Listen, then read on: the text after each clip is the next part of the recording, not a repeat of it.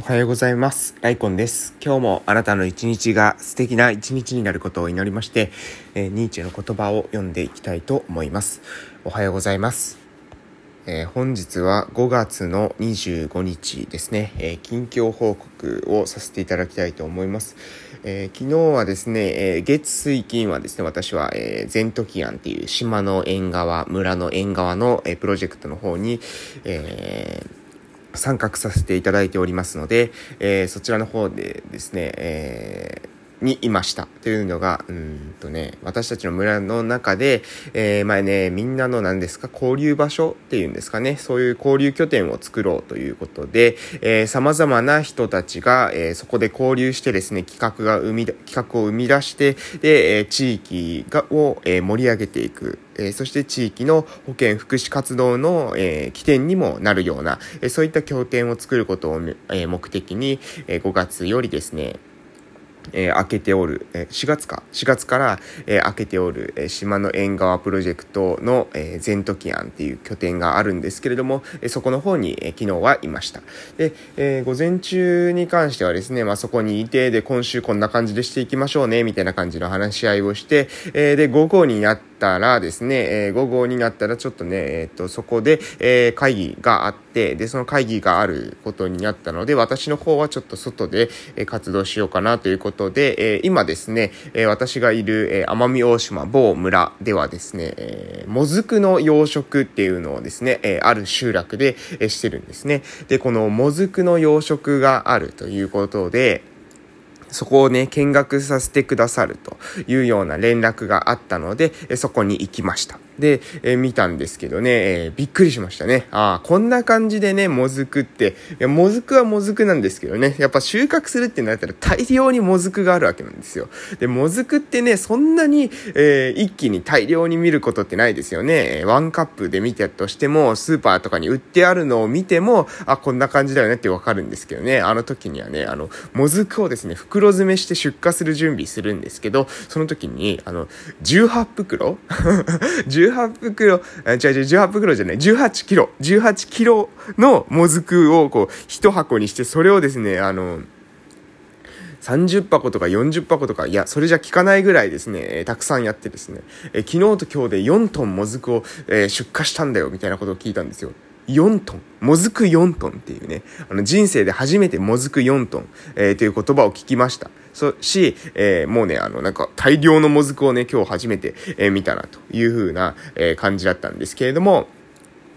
えー、そういうような状況でした。えー、でですね、なんかね、試食をしさせてくださるってことで、え、そこで、なんかね、あの、なんか、取ったばっかりのもずくの方が美味しいとか言ったんですけど、今日のはね、なんか塩漬けされてるもずくだったんですよ。で、その塩漬けのその塩というのを、え、その場でこう、抜いてもらって、こう、食べたんですけど、めちゃくちゃね、なんかな、なんだろう、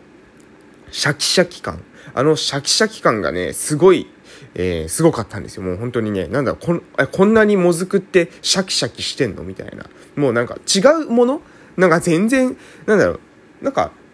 やっぱ、なんかね、私の中ではニュルニュルしてるものがのずくだったんですけれども、もうね、あのー、私のですね、この奄美大島某村で採れたもずく、シャキシャキ感、すごい、本当に。で、めちゃくちゃ美味しかったんですよね。で、もうなんか、どうだろうな、この例えが適切なのかどうかさえわかりませんけれども、なんかもうもずくと、今まで食べてたもずくとは、全く別のものっていうような感じがしました。例えて言うのであれば、なんか、お金がないお家がですね、えー、カニカマ？カニカマをですね、これがカニだよと言って食べさせられていたのに、えー、それをですね、その後に、えー、上京して、えー、初めてこう、カニを、実際のカニを食べた時に、あれ？私が今まで食べてたのやつってカニじゃなかったんだっていう、ああいう感じ、あれを気づくような、そういった衝撃ですね。私は今回、あ、カニ、カニカマをカニだと思って食ってたんやっていうね、えー、もずくじゃないものをなんかもずくだと思って食ってたな、あ、こっちが本物のもずくなんだみたいな、このシャキシャキ感すごいみたいな、美味しいみたいな感じで、えー、食べました。ということで、えー、こうん、そのもずくの方はですね、なんか、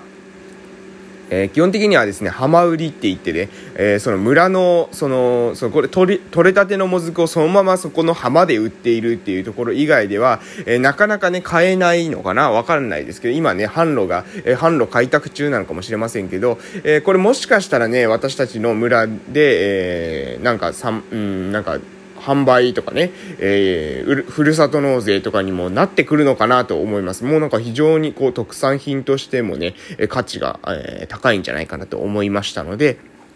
えー、またね、そういった機会があったらですね、こちらの方からでも、え、こちらのラジオを使っても、え、お伝えしていきたいのかなと思います。いや、奄美大島伝説のですね、シャキシャキもずくですよ。え、びっくりしましたということで、今度はね、え、もっとあの、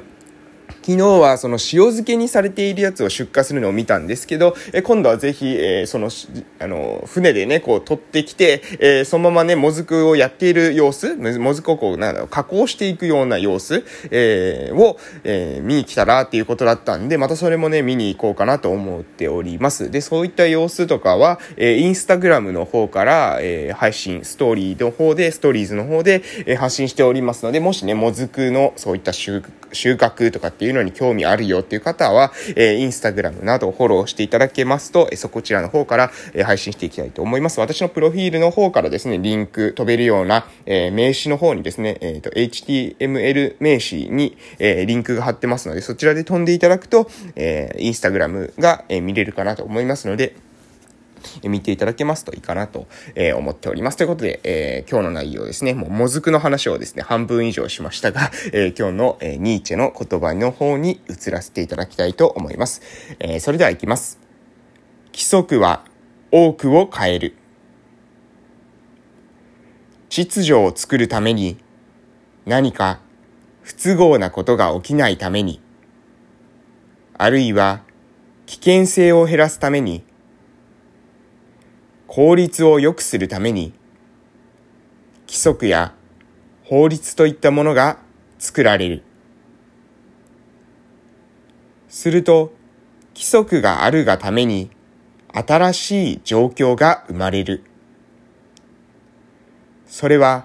最初に規則が必要となった時の状況とは、全く別のものだ。また、たとえその規則を廃止しても、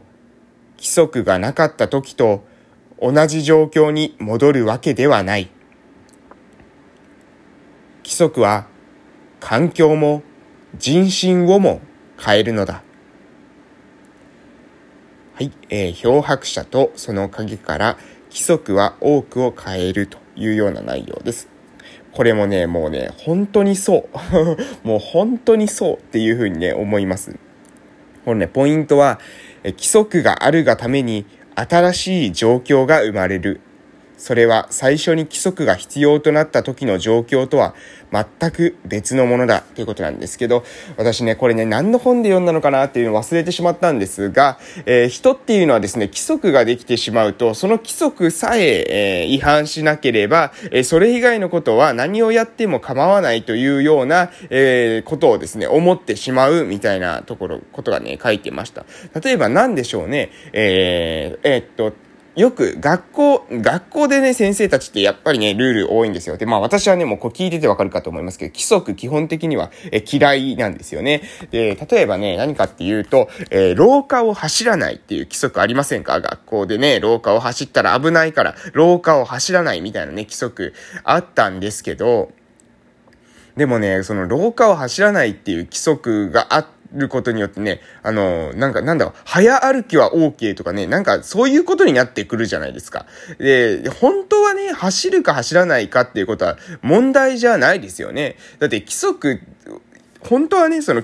廊下を走るか走らないかじゃなくて、その危険ぶつからないように、ぶつからないようにすることが大事であって、やっぱり走るか走らないかっていうのは本当は違うんですよね。本質的にはちょっと違うんですよね。どう考えても、なんだろう、ぶつかるところがない。えー、もうここはもうなんか、あの、右にも左にもそういう路地みたいなものがなくて、で、どう見てもね、あの、ぶつからないだろうっていうところで、急いでいたとしても、えー、廊下を走らないっていうルールができてしまうと、そこも走れないわけなんですよ。で、それって果たして、えー、どうなんだと。えー、危険をね、えー、察知するえこと、能力っていうのをむしろ下げてしまうんじゃないかなと、え私はそういう風にさえ感じてしまいます。え例えばね、え日本は法定速度っていうものがありますよね。え車で、え車を運転するときには法定速度を守らなければいけませんということです。えこういったものもですね、やはり、その、んなんだろうな、それよりも重要なのは何かっていうと、あのー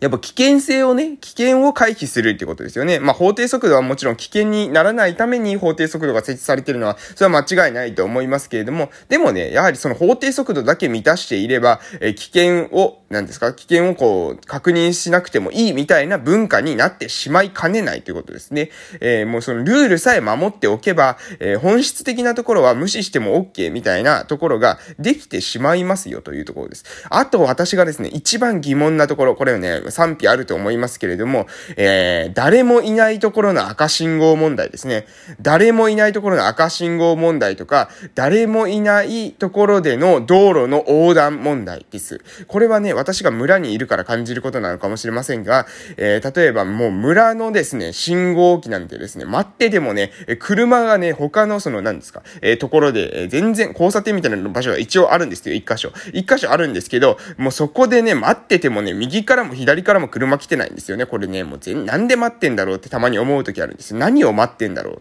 というふうに思うことがあるんですよね。えー、そういった場合とか、あと道路を横断するときにね、横断歩道を渡りましょうで、横断歩道が遠いみたいな。で、車通ってないのに渡っちゃダメ？みたいな。えー、そういったことですよね。えー、こういったこと、これってね、何なんだろうと。えそのね、ルール、ルールを本当はルールじゃなくて本質が大事なのに、そのルールが大事にされるがために、その本質的なですね、人の時間とか、えそういったものをね、私はそういった自由を、え奪われてるかの、なんかそういったところがあるんじゃないかなというふうにさえ、え感じてしまうことがあります。ということで、え規則はですね、ほどほどに、え作っていただいて、えできるだけですね、人間のその自由な、えものっていうものを私はね、え損害、え損、損、自由なものっていうものを、え干渉したくないなと思います。ということで今日はお時間ですので、いってらっしゃい